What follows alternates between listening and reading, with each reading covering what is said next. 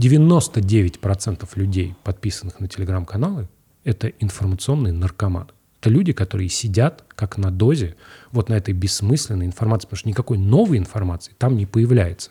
Там появляются либо слухи, что вообще не информация, там появляются, ну там, какие-то вот куски, которые есть везде. То есть вот их просто пережевывают, пересказывают. Все. Прокуратура Тахисалта. Посмотрят он, блядь. Отомщу я его тоже, подожди.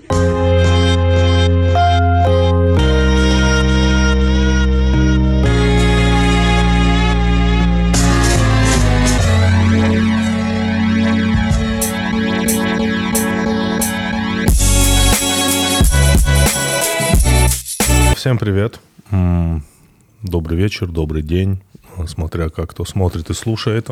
А, это мы, а, Тимур Горгинов, Андрей Коняев. Андрей, ты в дайверских часах, я правильно понимаю? Несомненно. А, на каком участке дна мы сейчас находимся? Ты отмеряешь это как-то? Да, они типа до 80 метров работают только. Мы сильно глубже. Сколько до всплытия? Все, мы уже типа пропустили этот момент. Я Всплывать понял. бесполезно. Ты, ты, можно вопрос? Ты увлекся дайвингом, да? Давай не будем это обсуждать. Давай не будем. Почему? Ну, потому что по той же причине, по которой ты говорил, что со стороны это выглядит какое-то пафосное увлечение, непонятно зачем. А мы сейчас не будем говорить. мы, мы сейчас не рассказывали о том, что ты куда-то летал. Мы сказали, я вот занимаюсь дайвингом в Москве. Ну, это все равно. Я тот водолаз из авиапарка.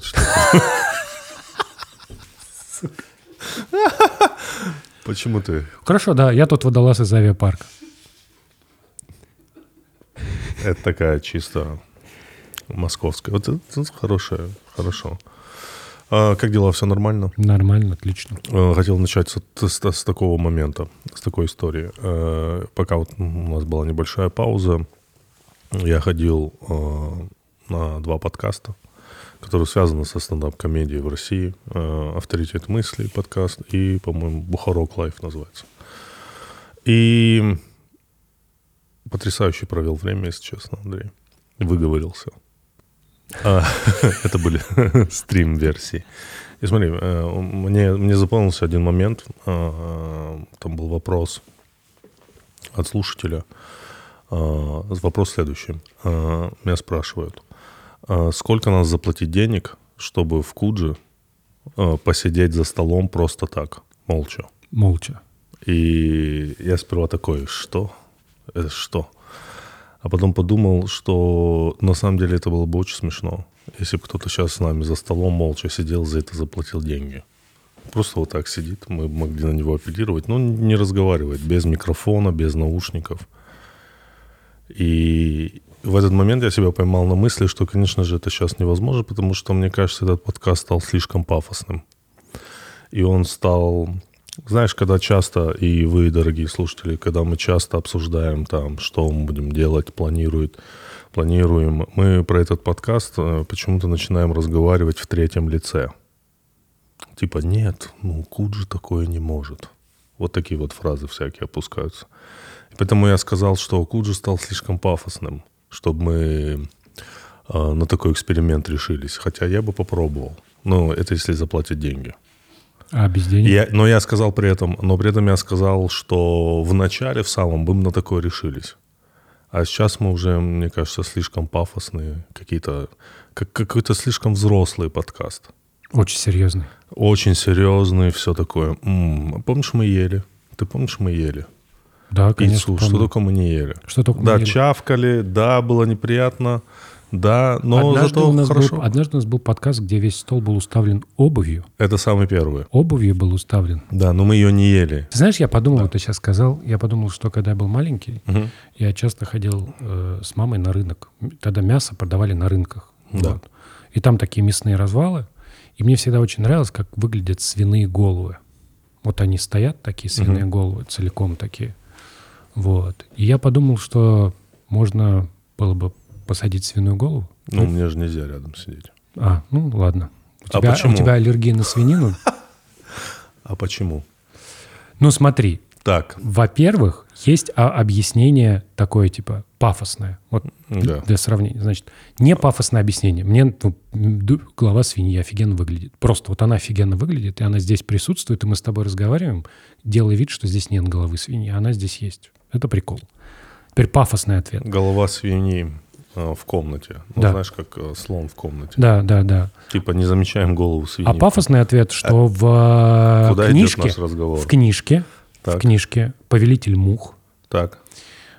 есть момент, когда им является этот повелитель мух, и, ну, как бы там, ты помнишь историю, да? э, на- Я, если честно, могу, могу признаться, я несколько раз начинал читать эту книгу. Было очень интересно, но я не дочитал, поэтому не рассказывай. Хорошо. Э, В общем, Книга «Повелитель мух» — это какая-то культовая книга, да, где дети попали на, бета, На необитаемый Это остров. такой амаш, да, это такая отсылка к тому, как работает общество. Правильно я понимаю? там была идея у книжки очень простая, что берешь любого э, гуманного, потому что там дети из высшего общества, типа, берешь любого гуманного человека, чуть-чуть его поскреб, все, он превратился в зверя вот так.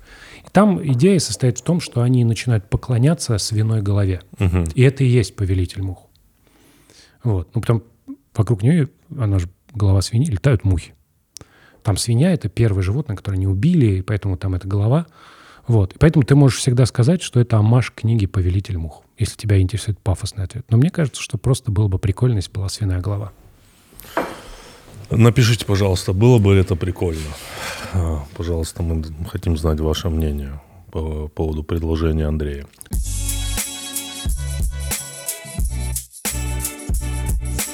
Итак, это рубрика «Ебучая география» от Aviasales, сервиса по покупке дешевых авиабилетов, теперь и для бизнеса. А ты можешь на английском это то же самое все сказать для наших Да, англоговорящих Могу. слушателей? Это ебучая география от Aviasales, э, сервис для покупки дешевых авиабилетов. Андрей, And now for business. студ весна прошла уже давно. Неплохо. А шутка уже, такая... Уже прошли Да гала-концерты я, студ весны. я преподаватель. Это мой уровень. Все. Ага. Так вот, Так, что ты знаешь про Биртавиль?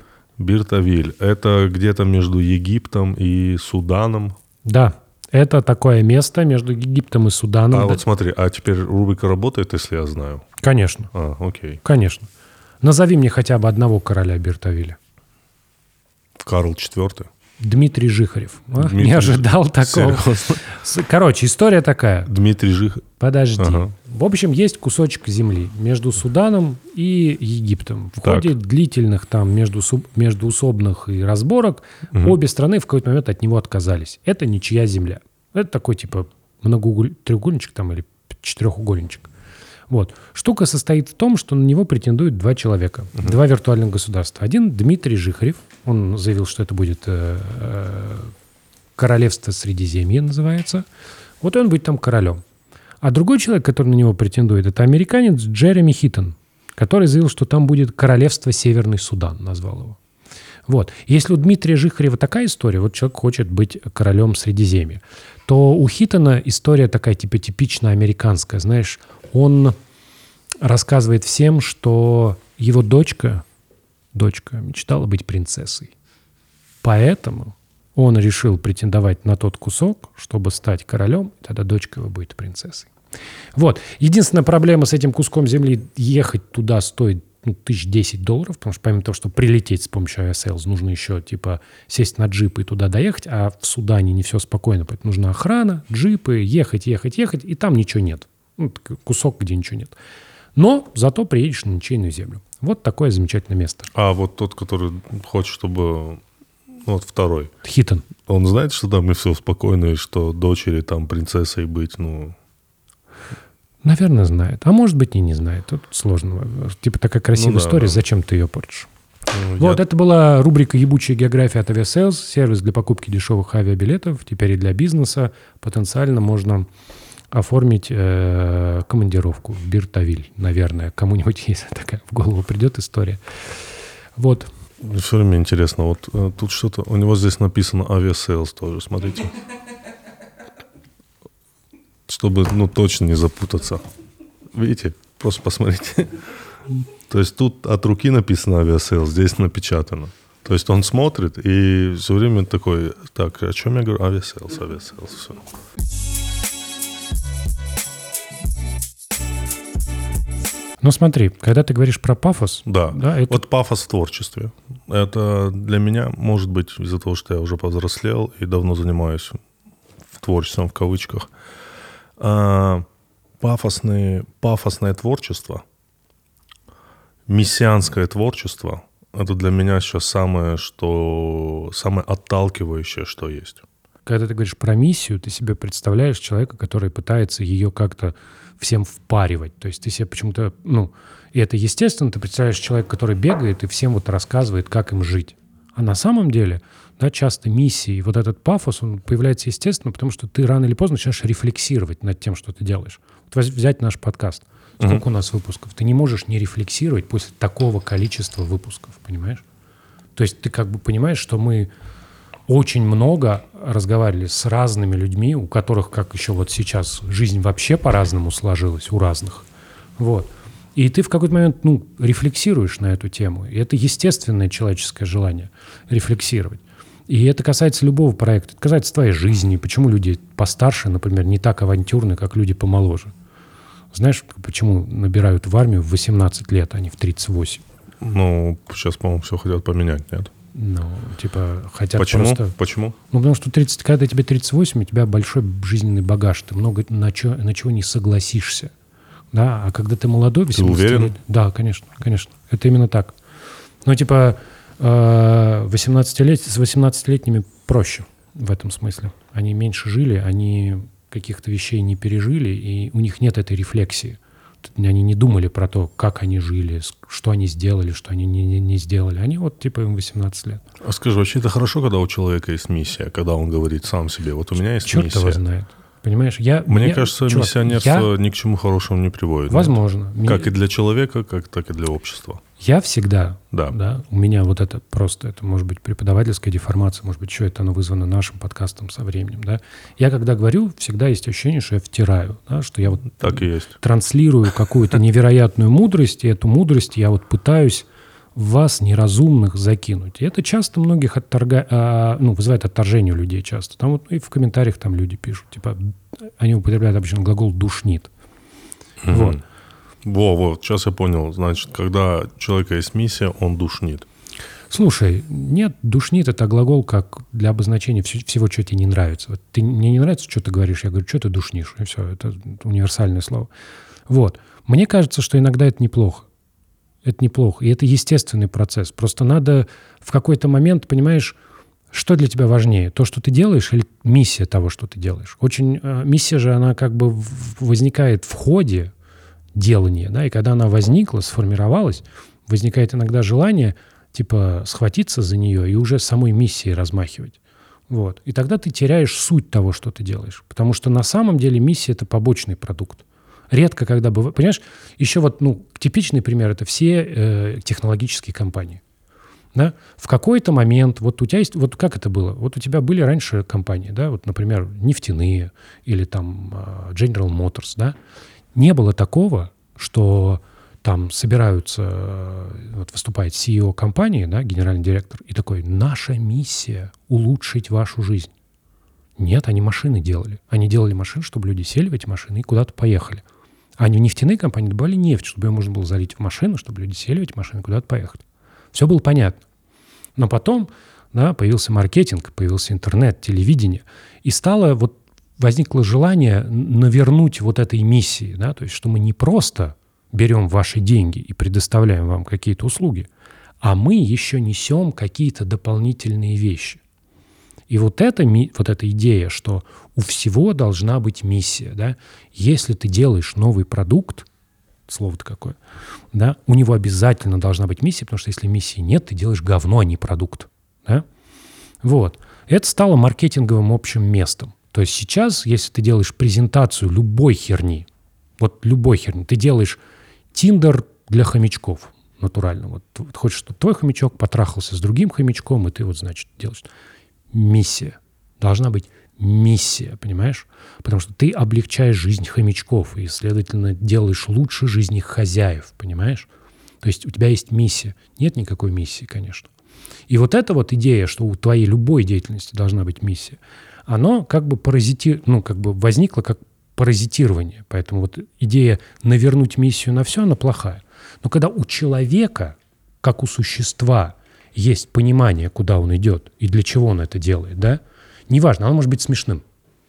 Я уверен, что если я начну объяснять, почему я делаю какие-то вещи, да, либо выйдет нелепо, я вот не люблю раз, зачем я делаю М плюс один? Непонятно. Как мне один мой товарищ сказал, ты хочешь попасть в учебник. Я говорю, я никогда не хотел попасть в учебник. Вот он считает, что я делаю, чтобы остаться в вечности. Кто-то считает, что я делаю это там, чтобы заработать денег. Кто-то еще что-то. И для себя я даже толком не могу сформулировать. Я буду смотреться нелепо, ну, если я буду объяснять. Извини, я могу э, прервать тебя? Моя миссия прервать Андрея.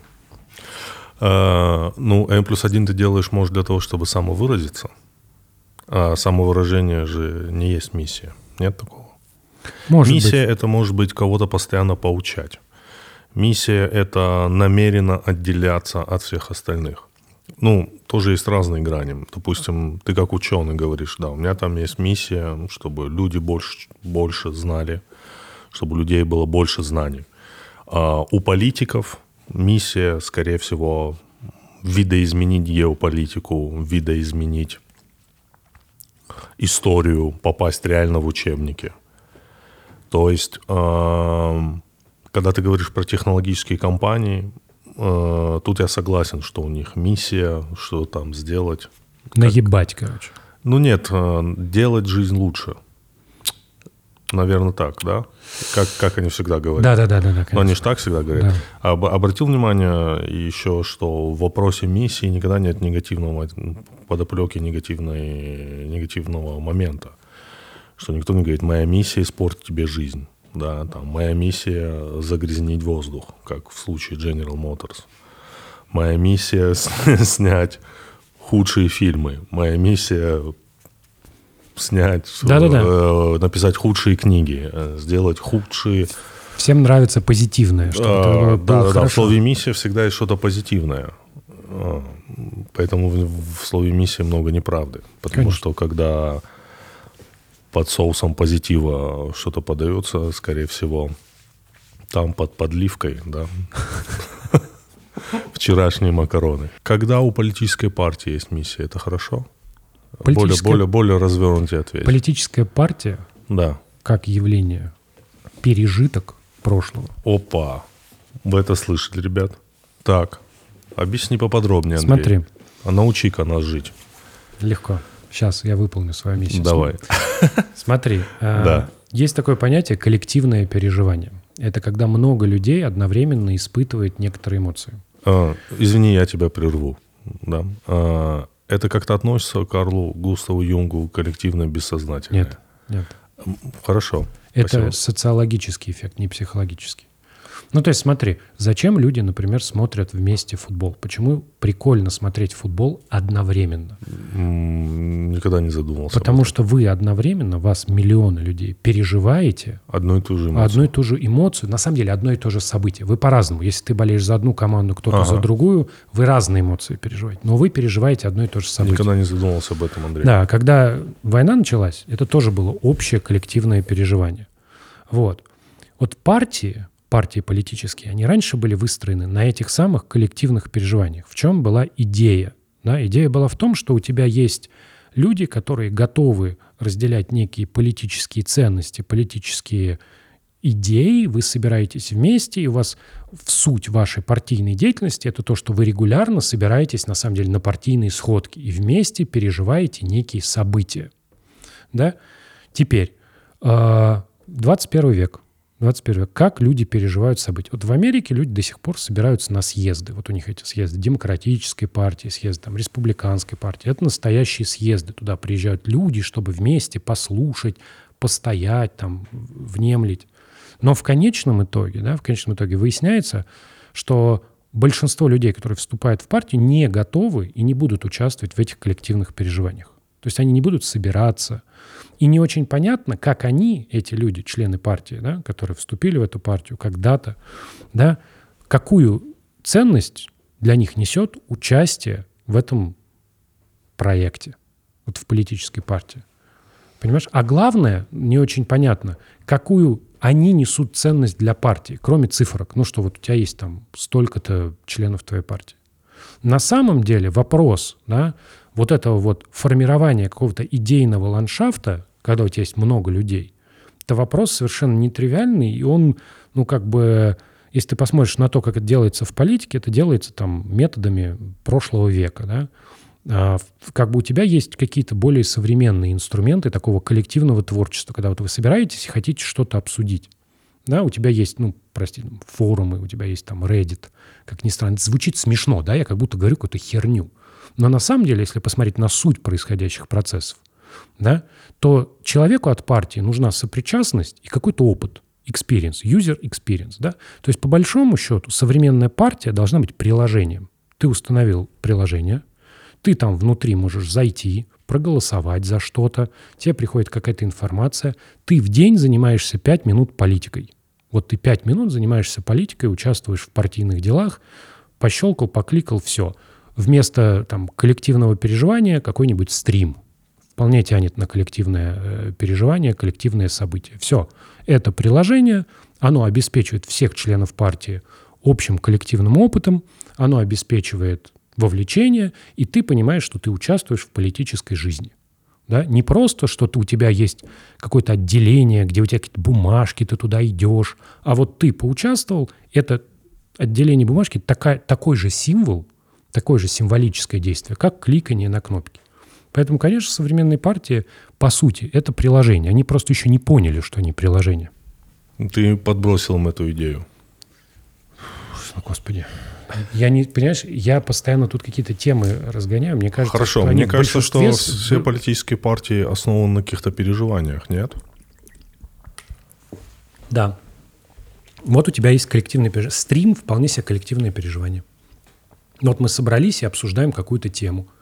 У тебя есть вот люди, они смотрят. Большая часть людей будет этот стрим смотреть, как и в, в нормальном пар- партийном съезде. Никто не будет, типа... Понимаешь, вот недавно была история, что ЛДПР сделала какую-то сходку в Майнкрафте. Они собрались в а, Майнкрафте. А, серьезно, да? Да, и там попытались построить, по-моему, памятник Жириновскому в Майнкрафте. Получилось? Да. И многие, ну, многие над этим смеются, все таки ха-ха-ха, ну там... А это будущее. Да. Оно такое абсурдное, смешное, но, ребят, ну вот такое. То есть все, кто в этом поучаствовал, они натурально поучаствовали в беспрецедентном событии с точки зрения других политических партий. А это вообще законно? Ну, Надо, я понял, что ты имеешь. Надо читать этот. Надо читать. Э... А в Майнкрафте митинги вот, вот законны? Я, я не знаю, говорю, надо читать то, что там написано.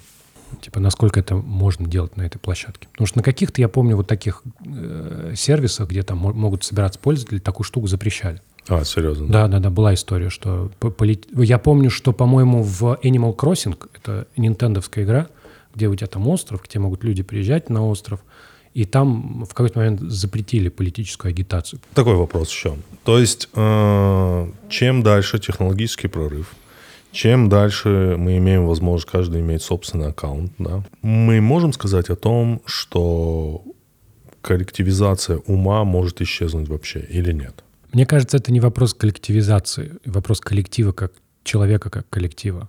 Мне кажется, это вопрос умения общаться. Вот что важно. То есть смотри, а, есть многопользовательские игры, где люди mm-hmm. с людьми играют, а да. есть э, однопользовательские, где ты играешь с ботами. Грубо говоря, мы сейчас находимся на том этапе, где скоро эти две штуки перестанут различаться. Ну, то есть технологически, смотри, сейчас, когда я играю с людьми, я вижу, что они ведут себя как люди, а uh боты ведут себя как боты. Я понимаю разницу между ними на уровне вот коммуникации, общения, что они мне пишут, как они себя ведут, как они реагируют на то, что по ним стреляют, там, вот это все. Боты воспитаннее, да? Да, да, гораздо более воспитаннее людей. Сдержаннее. Скоро мы не будем различать ботов и, людей, поэтому ты не будешь знать взаимодействие в интернете с какой-то сущностью. Ты взаимодействуешь с живым человеком, с нейросетью, неважно. Да? И это, да, это, это вот отсутствие, отсутствие обрат, настоящей обратной связи да, уничтожает, в моем понимании, да, необходимость, умение коммуницировать. Почему? Потому что технологии так устроены, вот, ну, среди прочего, они так устроены, что они носятся с пользователем как, как знаешь, говорят, с писаной торбой. Ну, то есть вот ты берешь э, пользователя, и если ему что-то не нравится, ты сразу это исправляешь. Да? Как только пользователь морщит носик, сразу нужно все, все исправить. Нужно, чтобы человек по возможности не испытывал дискомфорт. То есть если я захожу в какое-то приложение, оно должно быть удобным, должно со всех сторон меня обслуживать. О, да, да. Да, отлично. Оно должно тебя вылизывать просто. Вот. А теперь представь, что твой вот этот виртуальный опыт начинает переноситься на окружающую действительно. Уже сейчас переносится уже люди очень плохо умеют между собой разговаривать, если у них разные точки зрения. Вживую. Вживую. Уже это переносит, потому что здесь меня облизывают, здесь меня облизывают, а тут мне человек пишет, что я не прав. Ты что, охуел, что ли? Я не прав. Я всегда прав, потому что я клиент в будущем у тебя окажется, что сейчас как бы ты общаешься с людьми, а потом у тебя еще и коммуникация вокруг тебя будет вот похожая на человеческую, но вот такая лизоблюдская, да, то есть нейросеть все будет «Здравствуйте, как у вас дела? Что вы сегодня так переживаете?» Ты ее слышишь нахуй, он такой «О, хорошо, ладно, я пойду», все такое. И это окончательно, да, создает ощущение у человека, что он там центр вселенной, пуп земли. Да? И окончательно да, вытравливает из головы необходимость компромисса, что вот мы будем разные люди между собой разговаривать, тебе что-то не нравится, мне что-то не нравится. Мы должны уметь найти общие точки э, соприкосновения. Это то, что уничтожается в первую очередь. Умение находить общие точки соприкосновения. У меня история была. Э, помнишь, у нас был Куджи в Питере? Да. Вот. Там, там же был не просто мы писали Куджи Лайв в Питере, а там был целый э, фестиваль комедии. Там. Да. И там вечером были комики, я помню, мы сидели, был я, ты, кто-то еще, и Комар... Комаров. Виктор Комаров, да. да. Вот, и в это время подошел Щербаков, и Комаров что-то такое пошутил в духе, что вот два человека, типа меня и вот взять и Щербакова, и между ними ничего общего. Там такая была шутка. Ну, такая шутка, скажем. Вот. А, и это неправда. У меня очень много общих вещей. Э, На самом деле же Алексей Щербаков твой любимый комик. Вообще мне нравится очень Алексей Щербаков. И дело даже не в этом. Дело в том, что при желании мы с Щербаковым найдем кучу вещей, которые у нас разные. Например, вы, по-моему, любите одинаковую музыку. Абсолютно, да. А, но умение искать не разные вещи, да, умение искать не различия, а сходство это то, что на самом деле сделало человека человеком. Когда вы можете договориться, когда я говорю, ну вот, Леха, ты вот, я там толстый, ты худой, я смехмата, ты вроде нет, вот, но мы с тобой слушаем одинаковую музыку, оба не выбрасываем штаны, у меня есть фотка у меня есть пуховик, в котором я фотографировался, когда регистрировал первое юрлицо 8 лет назад. То есть, ну, такие вот вещи. Нам есть с ним о чем поговорить, да? Это вот ты Reels только что сказал. Или Shorts. Shorts. Я прям вот сюда подставить музыку, и он говорит, умение находить не различия, а сходство делает нас людьми. А тот шортс готовый. Нарежьте, пожалуйста. А можно, можно не так. Можно, так. чтобы там была картинка Лао да. Цзы, вот эта цитата, и написано Лао Цзы. Это реально он сказал? Нет. Ну, просто будет круче, если это будет от Лао Цзи цитата. С чего ты взял? Не знаю. Вот. А, а видишь, ты в пафос скатился. Скатился, скатился. Но я отыграл. Попытался, попытался, знаешь, вот это вот, когда ты так сказал, мне показалось, что моя фраза чуть пафоснее, чем... Я же, когда ее говорил, не думал, что она пафосная. Ты так подчеркнул ее, мне да. создало ощущение, что она пафосная, я пытался это как-то так, типа... Вот. И вот как это работает. Это то, что уничтожается. Понимаешь, люди атомизируются благодаря всему, всему вот этому происходящему. И дальше будет только хуже. Я, если честно, довольно пессимистично смотрю. Может быть, это у меня сейчас этап в жизни такой. Но я в целом на развитие этих... Я считаю, что сейчас ситуация ненормальная, и я не вижу инструментов ее нормализации. Понимаешь? Я даже говорю не, там, не про политику, не про экономику. Я говорю про какие-то базовые вещи, связанные с человеческой коммуникацией, с общением между людьми. Забавно, что мы же так и познакомились, когда ты делал какой-то материал о том, да. об этике общения в сети. И мы с тобой познакомились, и вот мы опять в этой точке. То есть тебя действительно эта тема беспокоит на протяжении уже почти шести или пяти лет. Да. То, что люди, привыкшие общаться в сети, и что общение, э, градус общения все, э, все выше и выше, выше и выше. Я даже тебе скажу, что за 6 лет сильно хуже стало. Да, да, да, я про это и говорю, Да. что... То есть мы с тобой тогда обсуждали какие-то лайтовые вещи. Может, помнишь, что там... Вот это как раз тогда Можно ты ли- сказал, что тебе может любой человек написать. Да, да, да. Вау! Ну это же вообще банально. Там ты спрашивал, можно ли ставить лайк бывший. Да, да, да, да, да. Ну вот. Сейчас какой лайк бывший, что ты сейчас вообще люди между собой разучились разговаривать. Вот совершенно невозможно выстроить никакую коммуникацию. Это совершенно какая-то непонятная ситуация. То есть ты скорее говоришь о всяких... Ты говоришь о том, что люди привыкают к срачу в интернете. Люди привыкают к тому, что так как они, каждый из них находится в разных помещениях, они друг другу могут написать абсолютно... Или в разных странах. Они могут абсолютно все, что угодно друг другу написать. И вот эта безнаказанность Я бы у них это... вырабатывает толерантность Растормо- к обычным, обычному общению, где в первую очередь надо там, сохранять дистанцию. Потому что те оскорбления, которые люди друг другу пишут в интернете, э, те оскорбления, которые люди там друг другу пишут в сети, если вы не поняли, что такое интернет. Почему-то повторяю все время одни и те же предложения. Э, Эти же слова в реальной жизни будут просто расценены не просто как оскорбление в первую очередь, а просто как ну, неадекватное поведение. Большая часть того, что пишется. Вот я- больше просто это неадекватное поведение, что просто представь, к тебе подходит человек на улице, говорит, ты там, я не знаю, что там обычно пишут. Это ты, ты, ты даже ты, ты даже не знаешь, что ему ответить. Ты просто думаешь, это какой-то неадекватный человек. Вот ты сейчас говоришь про общение. А теперь давай Да. подумаем над тем, что это делает с тем человеком, который пишет. Ну, то есть вот мы не подходим к людям, которые нам не нравятся, и не посылаем их нахуй. Отчасти, потому что это может быть большой человек, он тебя может ударить. Но отчасти это потому, что мы люди. Если человек тебе не нравится, это не значит, что он должен сдохнуть. Вот очень простая мысль. Если тебе человек не нравится, не обязательно желать ему смерти. Я видел такой э, шорт, что если ты любишь свой дом, не обязательно надо сжигать дом соседа. Неплохой, кстати, хороший. Вот. Но ты понимаешь, что у человека происходит растормаживание. То есть, когда ты... Это же, это же внутреннее очень плохое состояние, когда ты разрешаешь себе, разрешаешь себе, да, творить такое, вот просто брать людей и писать. Просто ты проходишь мимо, и, проходя мимо, оскорбляешь людей. Да? Это же, ну, убивает твою душу, братан. Типа, каждое вот это, это преступление в первую очередь против себя. То есть, как бы ты, проходя мимо, половина из этих людей может и не заметить этих оскорблений, потому что на них их миллион валится. Но ты, когда это пишешь, ты вот сам себя хоронишь. Э, Такого не будет, потому что я все равно думаю, что вопрос не в том, что человек боится то- того, что будет к нему применено насилие, его ударят. Я не знаю. Он э, в первую очередь боится, как ты правильно говоришь, э, самого себя, показаться самому себе же неадекватным. А тут не боится.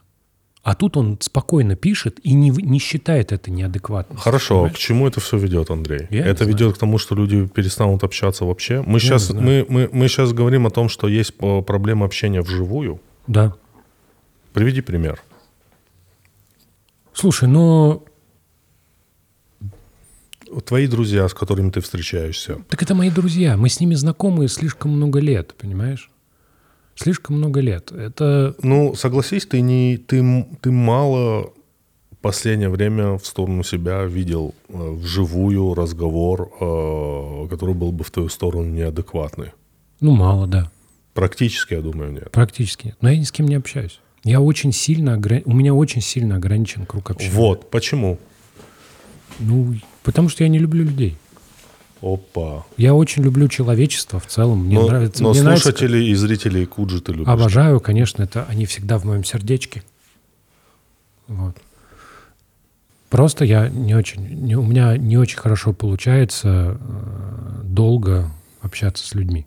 Почему? Потому что они не такие там умные, просвещенные, как ты, или, Нет, просто или ты разочаровался в людях, или я- ты сделал выводы из повелителя мух. нет, просто просто так устроен. Вот есть Если ты хочешь, чтобы здесь лежала свиная голова, ты явно не любишь людей. Смотри, у каждого человека есть определенное число социальных контактов, которые ему комфортно поддерживать. Сколько это? Сто?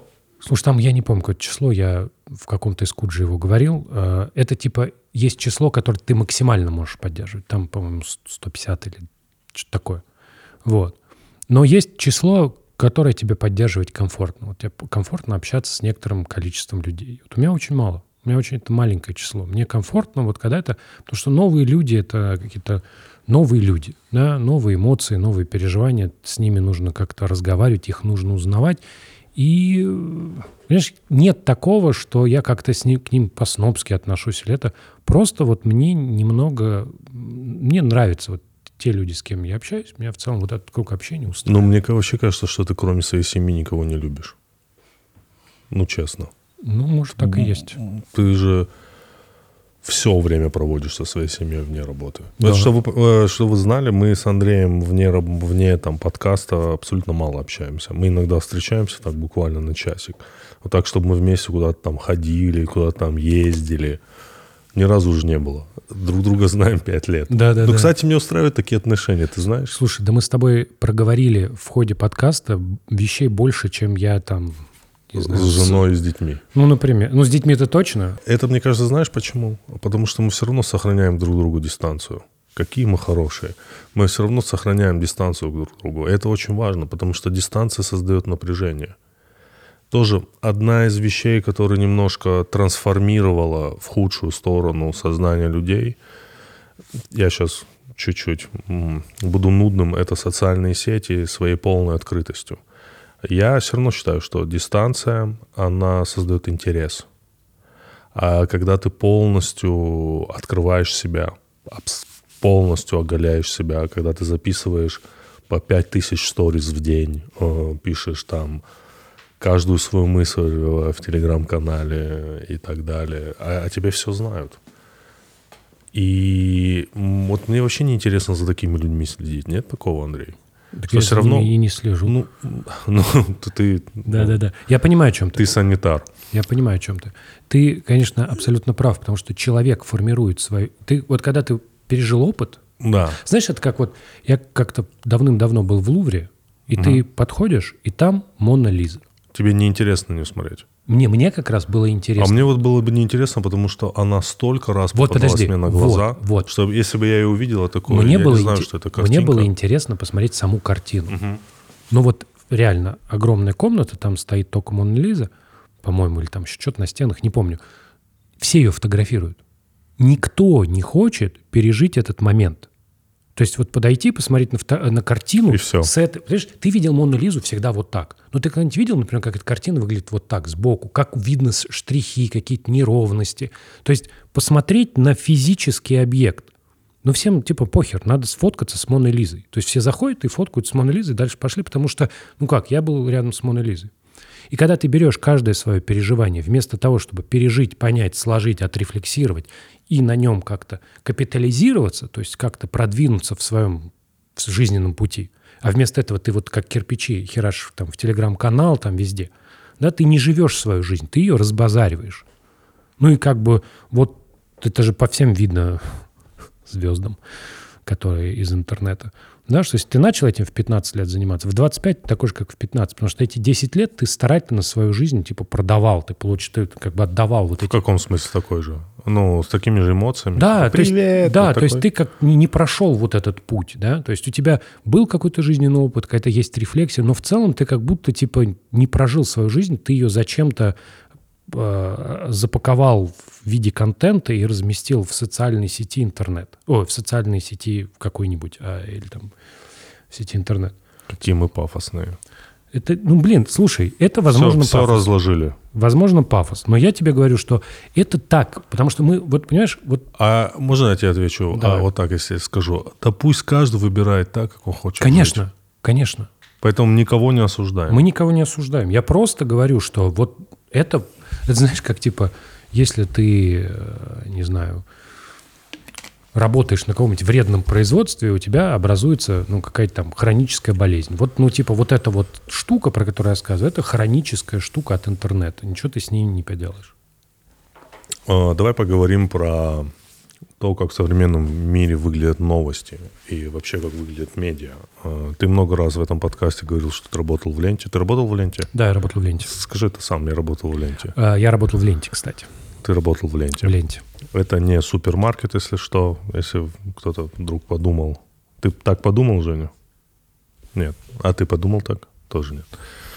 А, это Лента.ру. Лента.ру, да. Новостной ресурс огромный в свое время, да, который распался на много-много иностранных агентов. А, Скажи, 10 лет назад новости отличались?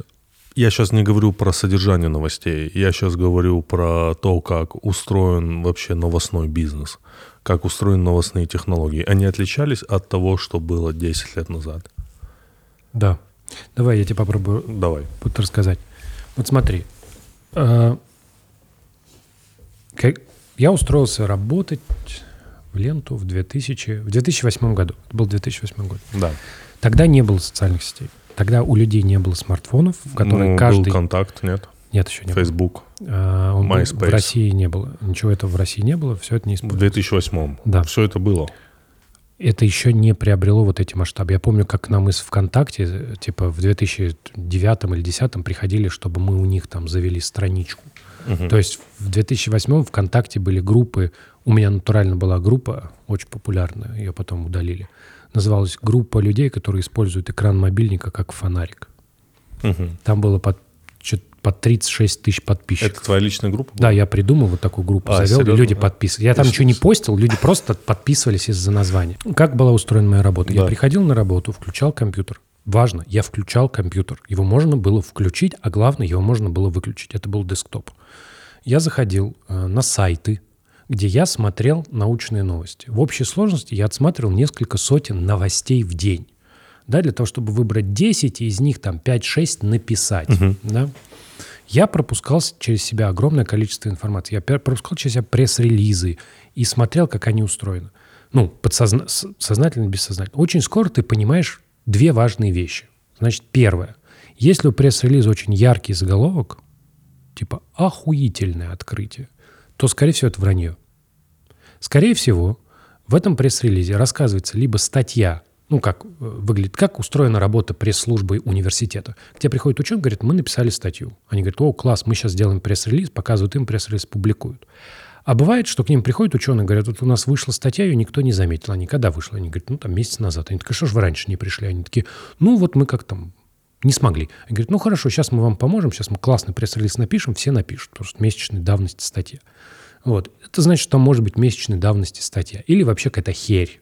Или даже не статья, а выступление, что на, на конференции, что с точки зрения научной новости это просто херня. Какой-то мужик, ну пусть ученый, где-то что-то сказал. Блядь, ну, класс, здорово. Вот. Вторая вещь, которую ты замечаешь, которая гораздо более применима к современному, ну и тоже, это тоже применимо, ты об- очень быстро обнаружишь, что происходит какое-то событие, то по нему все пишут пресс-релизы. То есть вот условно тогда очень был популярен а, космос, и вот кто-то сфотографировал какую-то офигительную звезду, да? И в этом участвовали ученые там из одного университета, второго, третьего, а еще э, телескоп НАСА снимал, и это, это. И все пишут пресс-релизы. Обсерватория, НАСА, телескоп НАСА, типа все эти университеты. И ты видишь, что один читаешь пресс-релиз, потом второй, выясняется, что 10 пресс-релизов про одно и то же. То есть каждый пытается тебя, тебя заинтересовать, Твое внимание, да? твое, Купить внимание, твое внимание. купить твое внимание, при том, что у него товар такой же, как у остальных. Абсолютно такое. Абсолютно Ну, такое. Они- написано, наверное, другими словами. Другими- да, да, да, А был бы была какая-то различие кон- конкретики Нет, об- какой-то? нет, Или там стандартно. Типа название, ну, условно, какая информация? Название звезды, где находится, там Да. объект, как далеко, куда смотреть, все. да. Все базовые данные. Ссылка на статью, которая выйдет там в Science или Nature. Вот. И ты к этому очень быстро привыкаешь. Вот. Но потом, и это еще очень важно, что ты с этим работаешь, работаешь, ты в конце рабочего дня выключаешь компьютер. Ты его выключил, пошел домой. И дома, чтобы то же самое посмотреть, тебе надо включить компьютер, зайти куда-то и что-то сделать. Да. То есть ты ушел из этого пространства. Теперь, сначала появились социальные сети. Да, социальные сети превра- сделали, ну, сделали следующее. Оказалось, что вот это все, что я сейчас описываю, да, как бы я с этим работал профессионально, но это стало валиться на обычных людей. Вместо пресс-релизов какие-то новости в социальных сетях, да, с красивыми заголовками, там все одно и то же репостят, ты у у 10 друзей увидел репост одной и той же заметки или какого-то прикола, вот. Но стало еще хуже, потому что в социальных сетях у тебя э, не, нет вот эти все болезни пресс-релизов, они в социальных сетях резко обострились, и люди стали сталкиваться с вещами, ну, которые, с которыми они не сталкивались. Вот они читают про это, все пишут, наверное, это важно. А это может быть не важно, да, просто все пишут про это. То есть вот это понимание, что как бы если все про это говорят, это может быть полная херня, не складывалось. А потом у тебя появились э, телеграм-каналы. Вот, как это бы, недавно достаточно. Ну, это я имею в виду, что там у тебя был длинный эволюционный путь, мы его можем обсуждать. Но давай вот поговорим про телеграм-каналы. Телеграм-каналы – это следующий этап в развале медиа как медиа. Почему? Первое. Никакой проверки информации нет. Просто люди пишут. Вот что им пришло в голову, то и пишут. И более того, поводом для новости становится запись неизвестно кого, неизвестно где, потому что они анонимны. Второе. Нет никакой возможности информацию откатить. То есть, если ты опубликовал какую-то херню, ее везде растащили, ты даже если пишешь о опровержении, никто типа это опровержение не опровергнет. Дальше. И те болезни, про которые я говорил в социальных сетях, они сюда тоже перешли. То есть если что-то происходит, все про это пишут одно и то же разными словами. Нет никакой новой информации. Извиняюсь, Андрей. То, что ты описал, когда ты читал про пресс-релизы разных там, э, научных ресурсов, то примерно то же самое сейчас происходит в телеграм-канале, когда появляется какая-то новость, Конечно. ее абсолютно все... То есть, по-моему, ничего не изменилось, а ты говоришь, изменилось. Я говорю, стало хуже. А, стало хуже. Смотри, да. я был профессионалом, работа да, которого тебя, да, работать да. фильтром. Я выбирал из этих сотен. Я херни. забыл, что там была деталь, я выключаю компьютер. Да. Точно, извините. Я, я публиковал шесть новостей. Да. То есть человек заходил на ленту, он видел шесть новостей, он такой, ну, люди постарались, выбрали. Я работал фильтром. Я, типа, эти пресс-релизы, они были в специальных ну, местах, в специальных сайтах. Там, ну, ты регистрировался. Это было, было бы отличное название твоей автобиографической книги. Я работал фильтром. Неплохо, да. Э, я фильтр. Да. Вот. И а, социальные сети, следовательно, телеграм-каналы, они последовательно эти фильтры убирают. Типа, зачем? Зачем фильтровать? Пользователь разберется. Типа, я сообщил, а уж правда, неправда, не знаю. Да? Это приводит к тому, что на человека, на обычного, у которого вообще-то своя жизнь, для меня это была работа, я за это деньги получал, я на это тратил 8 часов в день. На него валится количество информации, как на меня тогда, еще даже больше сейчас. И этот весь вал информации, он состоит почти полностью из мусора, из информационного мусора. Никаких новостей, никаких, никакой новой информации он не несет. Понимаешь? У меня вот недавно мой товарищ спросил, он спросил, а вот что, по-твоему, такой информированный человек? Очень крутой вопрос. Потому что я раньше думал, как? Я вот знаю, я многое мы обсуждали, что такое образованный человек, там, начитанный человек. Мы такие говорили, а что значит информированный человек? Как будто это что-то важное, да? как будто типа нужно быть информированным. Но типа что значит быть информированным? Каждый день пихать в себя вот, вот это говнище, которое валится в телеграм-каналах, не знаю, насколько ты информирован.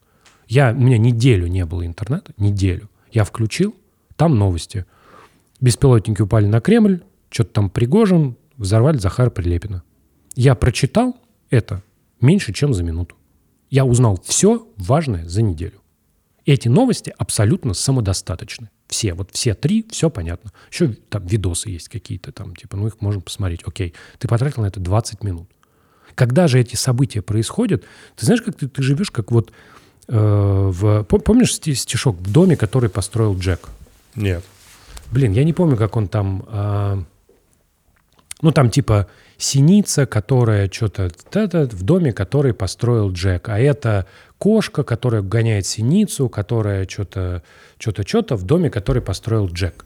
А я не знаю, можно ли... Это стихотворение классическое. По, по авторству. Ему, ему миллион лет, оно уже там все авторские права прошли. Да, ты уверен? Да, конечно. Вот. Э, а это пшеница? Да, вот как... дом, который построил Джек, а это пшеница, которая в темном чулане хранится в доме, который построил Джек. А это синица. А это веселая птица-синица, которая часто ворует пшеницу, которая в темном чулане хранится в доме, который построил Джек. Вот код, который... А, я понял как. Ага. Нас... Вот. Наслаивается одно на другое. Вот, да. то есть здесь... Вы это... прочитайте, если вам этот стишок, Этот стишок, это ровно как происходит потребление информации в современном мире. Если ты хочешь пересказать этот стишок, он устроен так. Дом построил Джек.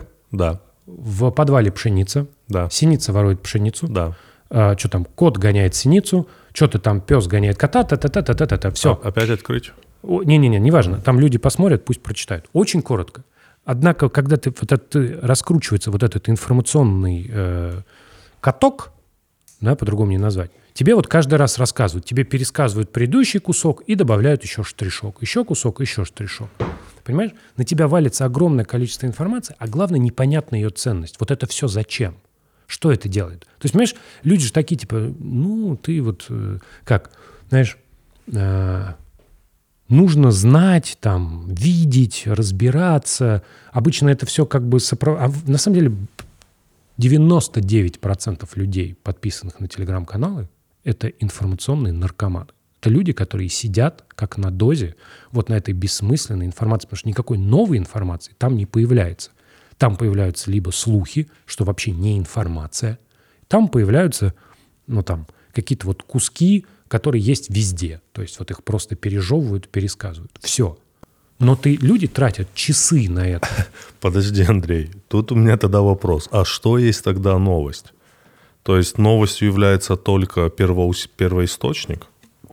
Я тебе отвечу А на этот вопрос. что любой есть- телеграм-канал может оказаться первоисточником. Я тебе скажу, что Да. ответ на этот вопрос, ответа на этот вопрос у меня теперь нет. Раньше было понятно, что такое новость. Это ты сообщаешь человеку новый факт. Факт, который... Я вот тебе могу объяснить, что такое новость в N плюс один. Можно, можно еще один Давай. вопрос? Ведь у каждого новостного агентства они стремятся сказать новость первыми. В этом же есть крутость любого новостного агентства. Ты работал в Ленте.ру, и согласись, кликбейт, да, правильно называю, трафик вызывает сенсация. Конечно. А если эта сенсация была произнесена первыми вами, то кликбейт и трафик увеличивается в десятки раз. На этом же построены как бы любые новостные ресурсы. ты Что ты говоришь? Сейчас, ну ты правильно говоришь, но ты Так. говоришь с позиции ресурсов. А я тебе говорю, сделай шаг назад. Не надо обсуждать, как они устроены. Они устроены так, да. Но типа у тебя есть телеграм-каналы, и на самом деле у тебя есть э, другие телеграм-каналы, кто первый Да. напишет, э, или кто у кого сдерет, неважно. Я говорю, неважно, неважно. Давай забьем пока на то, как они Как, между как, как, как это получать информацию? Ответь на вопрос, Андрей. Ответь мне на вопрос, что значит быть информированным человеком. Что значит быть информированным человеком в... Сейчас. Вот что значит быть информированным человеком? То есть ты говоришь, что... Я говорю, что большую часть времени мы переживаем за события, которые вообще не про нас. Ну как нет? Ну так, Ну конкретно вот сейчас все про нас. ну как бы все про нас. Вот все-все-все. Вот все, вот вообще все. Хорошо. Как Вот коронация Карла была пиздец про нас. Вот Это- как бы это было наше, блядь. Вообще нет. Хорошо, объявляют нам, объявили частичную мобилизацию в сентябре. Хорошо, ты возьми... Да, Ну, это новость. Все, точка. Это новость. Точка. Э, Некоторые люди хотели быть информированы и за этим следили. А дальше у тебя появляются люди, которые паразитируют на этом, которые производят псевдоинформацию. То есть вот этот сначала говорит, это будет так, потом этот же другой говорит, это будет Вот по-другому. так я, наверное, скажу. Информированный человек – это человек, который узнает определенную информацию и применяет ее на свою жизнь. Вот. Вот. Если ты возьмешь, это типа называется утилитарный подход, очень хороший, к любой концепции. Вот у тебя есть, я тебе впариваю какую-то идею, и ты говоришь очень простую вещь. Ты говоришь, как я ее, вот как то, что ты мне сейчас сказал, как вот Андрей, я это могу применить в своей жизни. Честный ответ часто никак. Просто это интересный разговор.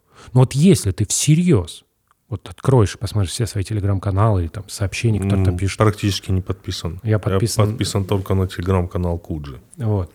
Ты посмотришь, вот эти вещи, где не часто что-то бывает. чувак, вот эти вещи не проходят твой утилитарный тест. Их единственная задача вызвать твою эмоцию.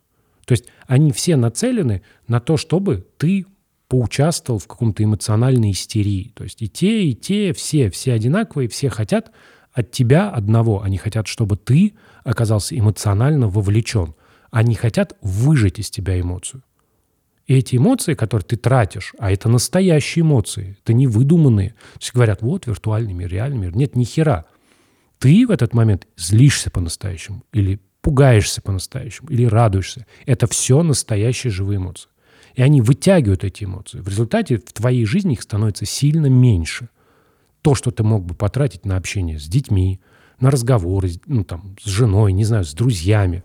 Понимаешь? То, о чем я говорю, вместо коммуникации между людьми, вместо взаимопонимания, поиска общих точек, разговоров, у тебя есть постоянный дрочь на вот эту информационную дозу. Все. Тебе не кажется, что все зависит от контекста? Я вообще в целом довольно... Потому что сейчас телеграм-каналы, они пользуются такой популярностью, потому что люди, как ты опять говоришь, хотят быть информированы. Нет.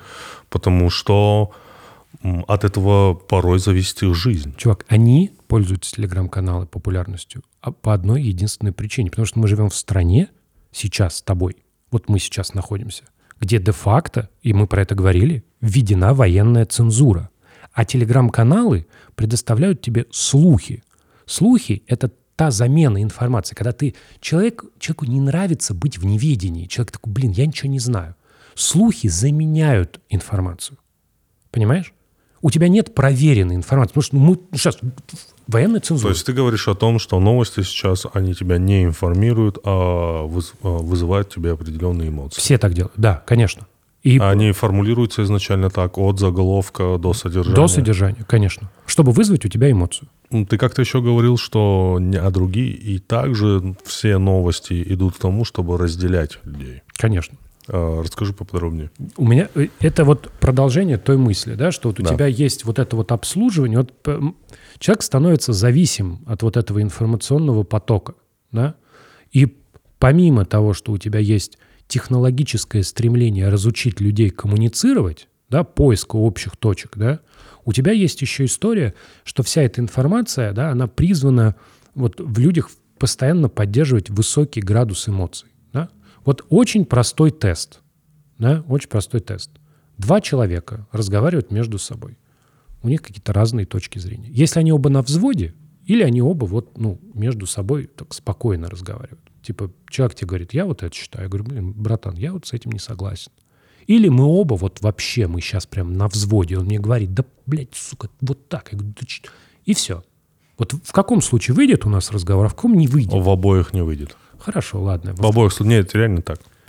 Спокойно Сейчас каждый человек сейчас думает, что он особенный. Вот, я тебе говорю, это две причины. Вот у тебя есть одна Тут причина. вопрос в том, что спорить вообще не надо. Я это понял вот в этом году. Зачем люди спорят, объясни мне. Самоутвердиться. Сейчас, да, а вообще изначально? Тоже самоутвердиться. Я прав. Нет. Изначально, вот знаешь, есть фраза «в споре рождается истина». Нет. Нет Она- истины, нет. Она рождается только если оба человека хотят, чтобы она родилась. То есть мы, вот когда происходит у тебя в науке спор, вот вы на семинаре, у вас какой-то возник вот разногласие по поводу какого-то объекта. Вы спорите в том числе, чтобы разобраться. Результатом спора является некое заключение, типа «я понимаю, что я не прав», или «он понимает, что он не прав». Или «мы оба правы, но по-разному». Или «оба не правы», и здесь вообще третья ситуация. Андрей, истину человек не может породить. Истину порождает только природа. Идет дождь, Хорошо. ты намокнешь. Это истина. Истина.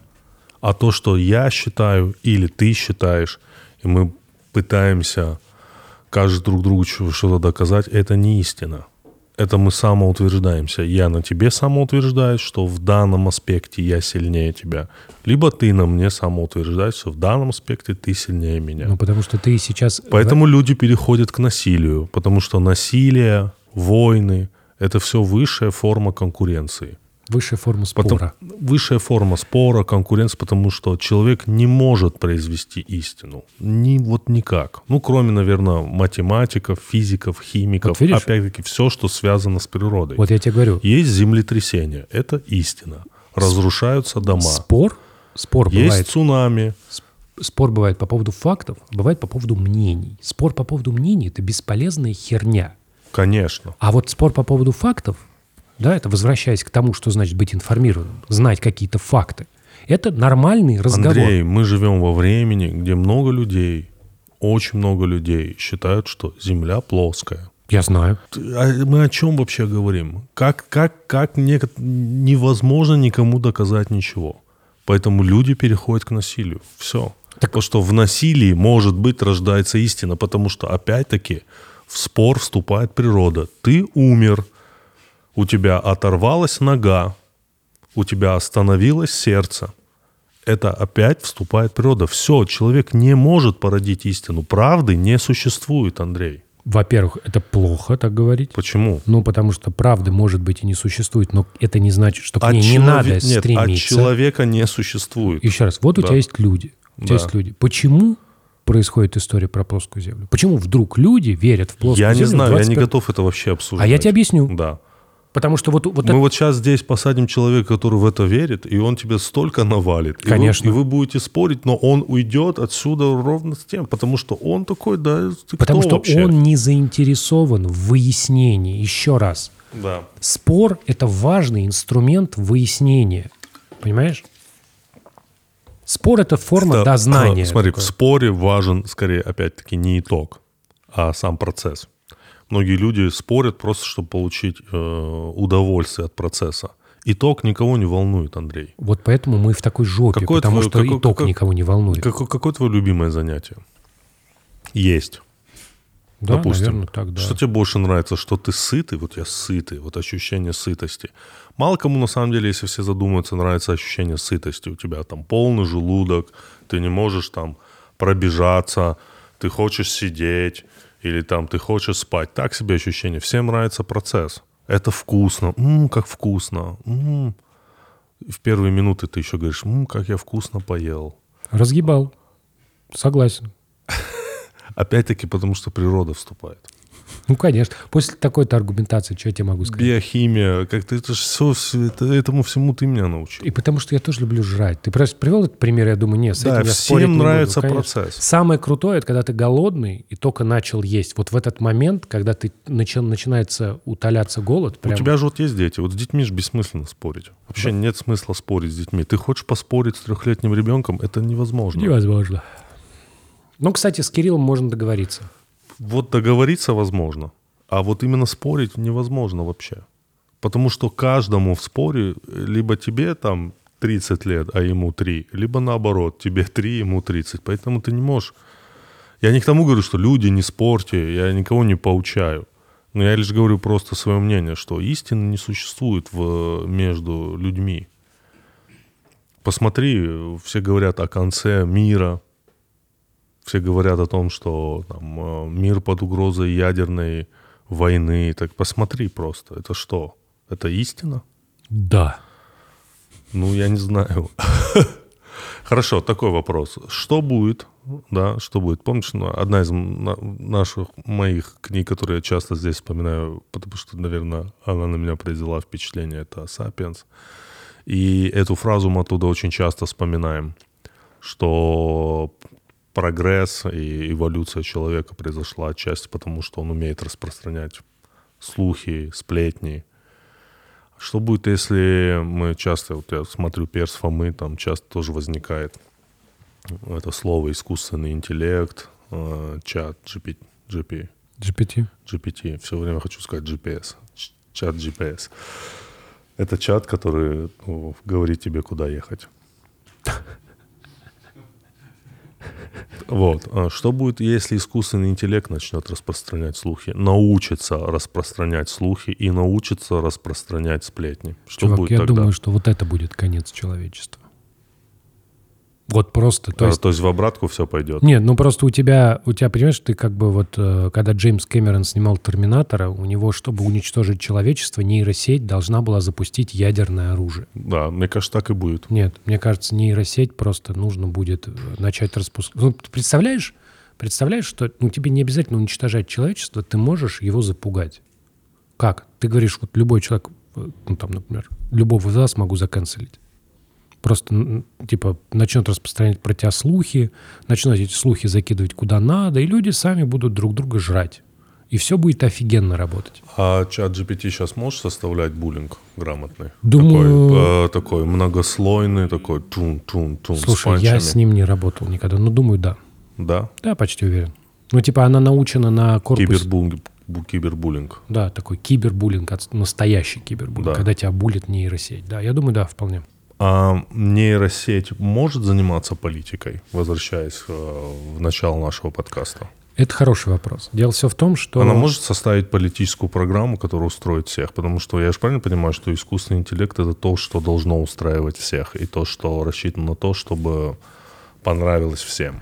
Нет, это скорее не так. Вот э, чат GPT, Да. он устроен по-другому. Он... э, В зависимости от задач твоих. да? Нет, нет. Так. Это история про следующую, про следующую вещь. Я тебе пишу фразу, например, и говорю, как эта фраза должна закончиться. Задаю такой странный вопрос.